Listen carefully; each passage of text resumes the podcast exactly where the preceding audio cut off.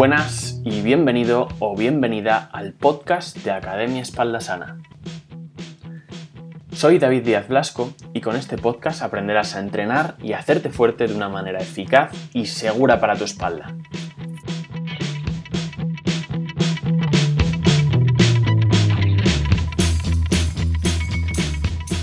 El episodio de hoy volvemos a contar con Asier García Álvarez, fisioterapeuta, que estuvo en este podcast en el capítulo 9 de la primera temporada. Somos dos mm, apasionados, se podría decir frikis, del movimiento humano, del ejercicio físico, y por ello al grabar esta conversación de nuevo nos hemos extendido demasiado, era demasiado abierta, por lo tanto tendré que dividirlo en dos episodios. En el capítulo de hoy hablaremos sobre si existen posturas buenas, posturas malas, movimientos buenos o movimientos malos. Vamos a ello.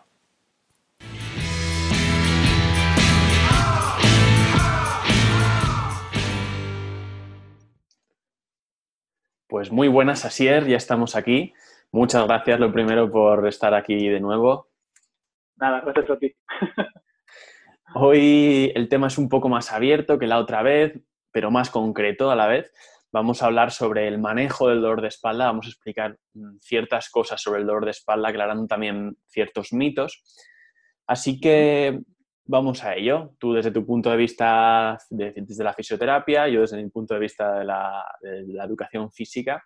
Así que a ver si entre los dos hacemos una, una buena combinación. Mejor imposible, seguro.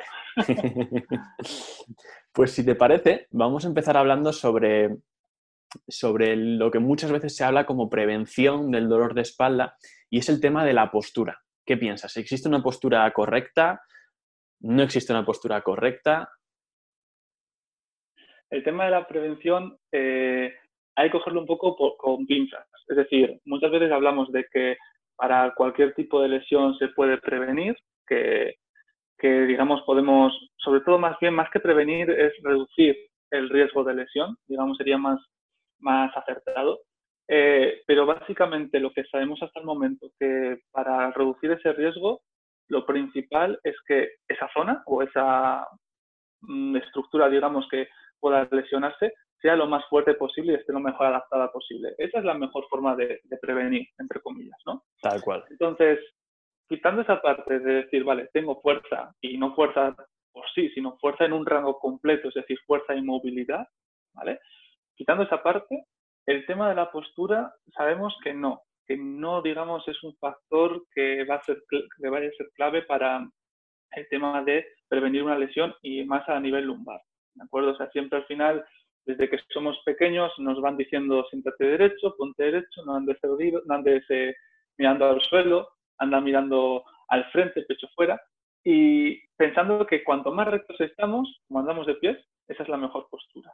Pero eso tampoco es cierto. Al final son al final creencias que tenemos ya muy instauradas en la población y quitarlas se complica. Y seguramente te haya pasado a ti con algún entrenado así que te hayan comentado esto. Es que tengo una postura pésima tal. Totalmente, gente que viene directamente a su objetivo es mejorar la postura. Entonces tienes que iniciar ese proceso de, de reeducación, de olvidar cosas que creencias que tenías y es a lo que dedicas las primeras clases, las primeras sesiones, a, olvidar esas creencias, a, hacerle ver porque, porque no es verdad y hacerle ver el camino que tiene que seguir. Muy importante lo que has comentado, el tema de la fuerza, que muchas veces se habla del entrenamiento de fuerza y la gente, igual la gente que no está escuchando, lo asocia con, eh, pues, con esos modelos estéticos que tenemos o el estar de una manera concreta y, y ni mucho menos, ni mucho menos. Lo hablaba con una clienta el otro día que dice, Jolín, me veo, me veo fuerte. Y digo, claro, te ves fuerte y te ves sana, que no, no has tenido dolor en los últimos meses. Pues no, pues a eso nos referimos con fuerza, al estar sano. O sea, estar fuerte es el nuevo estar sano, vamos a decirlo así. Eso es. Y también muy importante eso que has comentado y quiero recalcar, y es el tema de no prevenir una lesión o no prevenir un dolor, sino reducir el riesgo de tener dolor de espalda. ¿Qué quiere decir? Eso es que vamos a comprar las menores papeletas posibles, pero que la, posibilidad está ahí, porque como vamos a hablar, supongo que vaya saliendo, eh, el dolor de espalda está se puede aparecer por diferentes factores. Eso es, al final es lo que tú decías, hay que desaprender para aprender de nuevo, eso es fundamental. Entonces, entender que, claro, dices, hay que, hay que tener fuerza y lo primero que va a venir a la cabeza que es un gimnasio. No necesariamente tenemos que ir siempre al gimnasio, está bien, porque tenemos facilidad de acceso a diferentes ejercicios, pero hay muchas más formas. La idea básicamente es que si yo, por ejemplo, quiero, en el caso nuestro de la espalda, quiero minimizar la posibilidad de lesionarme, cuanto más, cuanto más fuerte está esa zona, mejor. Yo muchas veces, por ejemplo, para que, para que nos expliquemos con un poco metáforas así, ¿no? Yo siempre a mis pacientes les suelo decir, imagínate que eres una estrella del rock, ¿vale? Y tú terminas tu concierto y sales a la calle y se te avanzan todos los fans encima, ¿de acuerdo? Si tú, por ejemplo, sales del concierto y te rodean tres eh, guardias de seguridad, ¿no? Dices, bueno, vamos bien, ni tan mal, yo creo que no me tocan. Pero si tú sales y vas con, rodeado de 10 guardaespaldas, al final ahí vas a estar mucho más tranquilo, mucho más seguro, ¿no? O menos ese es el principio de la fuerza. no garantiza, sí, me gusta el Rocky, más o menos a ahí. Entonces, no garantiza que no te vayan a tocar, pero sí que es cierto que va a ser menos probable.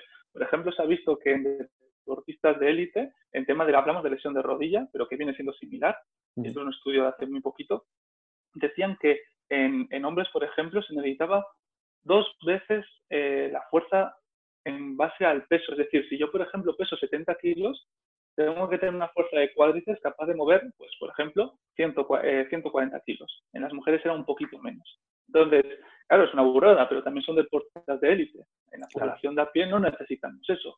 Pero básicamente lo que nos indica ese estudio y todos los que se hacen de diferentes partes del cuerpo, incluido las lumbares y así, es que cuanto, digamos, más capaz sea de soportar carga en esos tejidos, más difícil va a ser.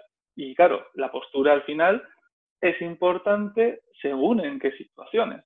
Porque no es lo mismo que yo levante una caja de una mudanza, que te has hace poco haciendo cosas así, ¿vale? que una caja de esas, a no ser que tenga el ordenador con la torre y todo, no va a pesar exageradamente, por ejemplo, que levantar, por ejemplo, voy al gimnasio y voy a levantar 200 kilos la barra, imagínate, ¿sabes?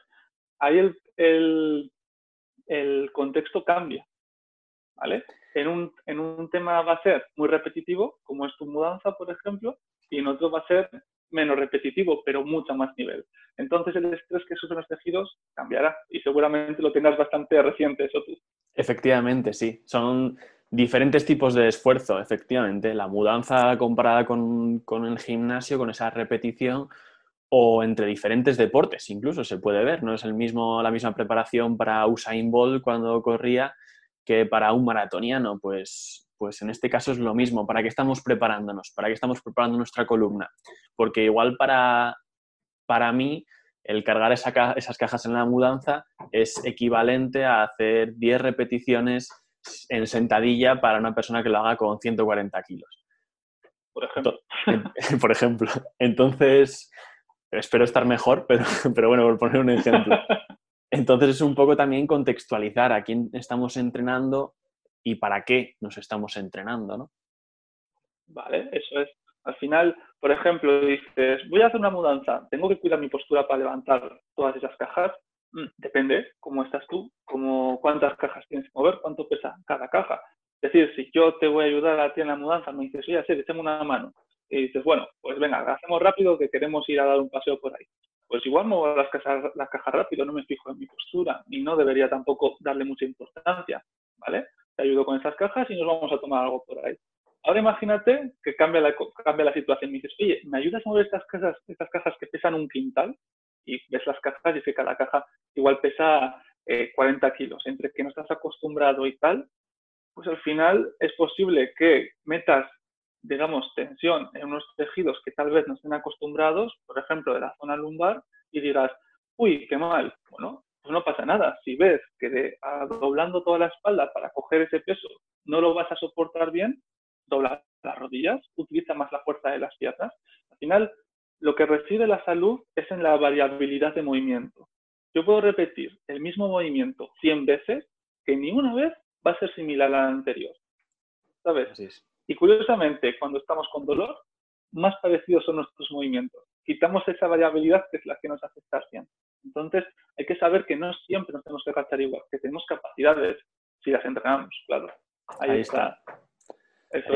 Muchas veces asociamos el hacer ese, ese gesto perfecto en cada repetición perfecta y realmente, siendo sinceros, no va a ser nunca igual, como bien has dicho.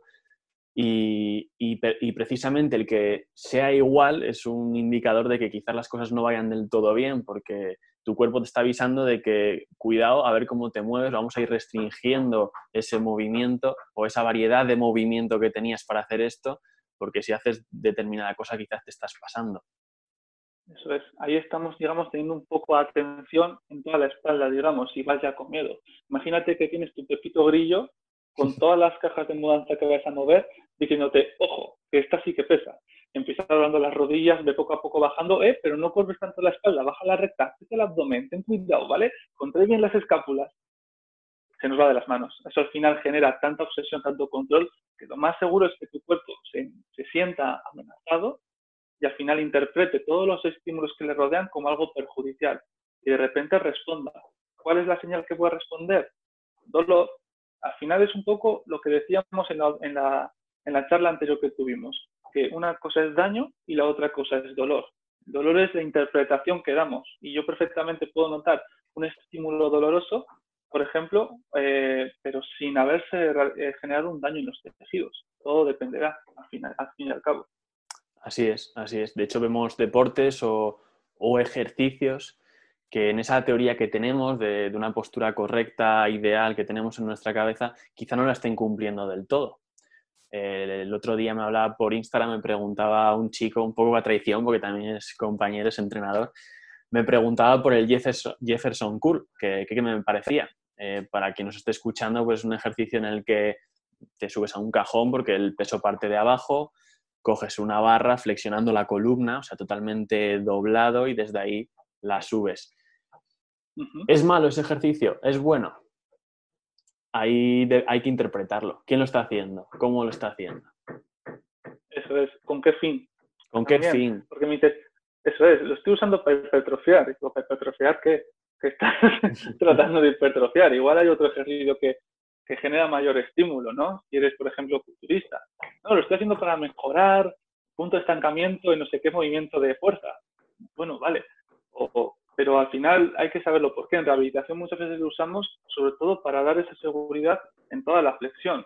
Lo que tú dices, me puedo subir a un cajón para que, digamos, el peso caiga más allá de los pies, por ejemplo. Entonces esté, digamos, en un déficit y necesite movilizar más toda la espalda es un movimiento que somos capaces de hacer. Si la espalda no se pudiese doblar, sería como, como el hueso del brazo, es decir, una línea. No tendría un montón de huesecitos para permitirnos la, articular. ¿no? Y de hecho, ya ahí se, si entramos un poco en detalle, el famoso peso muerto, por ejemplo. ¿no? Si alguien no conoce el peso muerto, es eh, básicamente cuando tenemos una barra, por ejemplo, en el suelo, vamos a imaginarnos con los discos, eh, flexiono las rodillas un poquito, pero mi movimiento principal es una bisagra de cadera. Intento cerrar la cadera, ¿vale? Con la espalda recta, agarro el peso y levantamos para arriba, con un caderazo hacia el frente. Tú eres el experto, ahí, si me he colado algo, me dices. No, no, perfecto. Yo siempre lo asimilo, siempre pongo el ejemplo a los clientes con Paquito el chocolatero, que siempre lo visualizan rápido. Eso es. Somos dos. ¿Vale? Entonces, hacemos ese movimiento, ¿de acuerdo? Pensamos que tenemos la espalda totalmente recta, pero es que lo que sabemos es que incluso manteniendo esa posición, la espalda tiene un poco de flexión.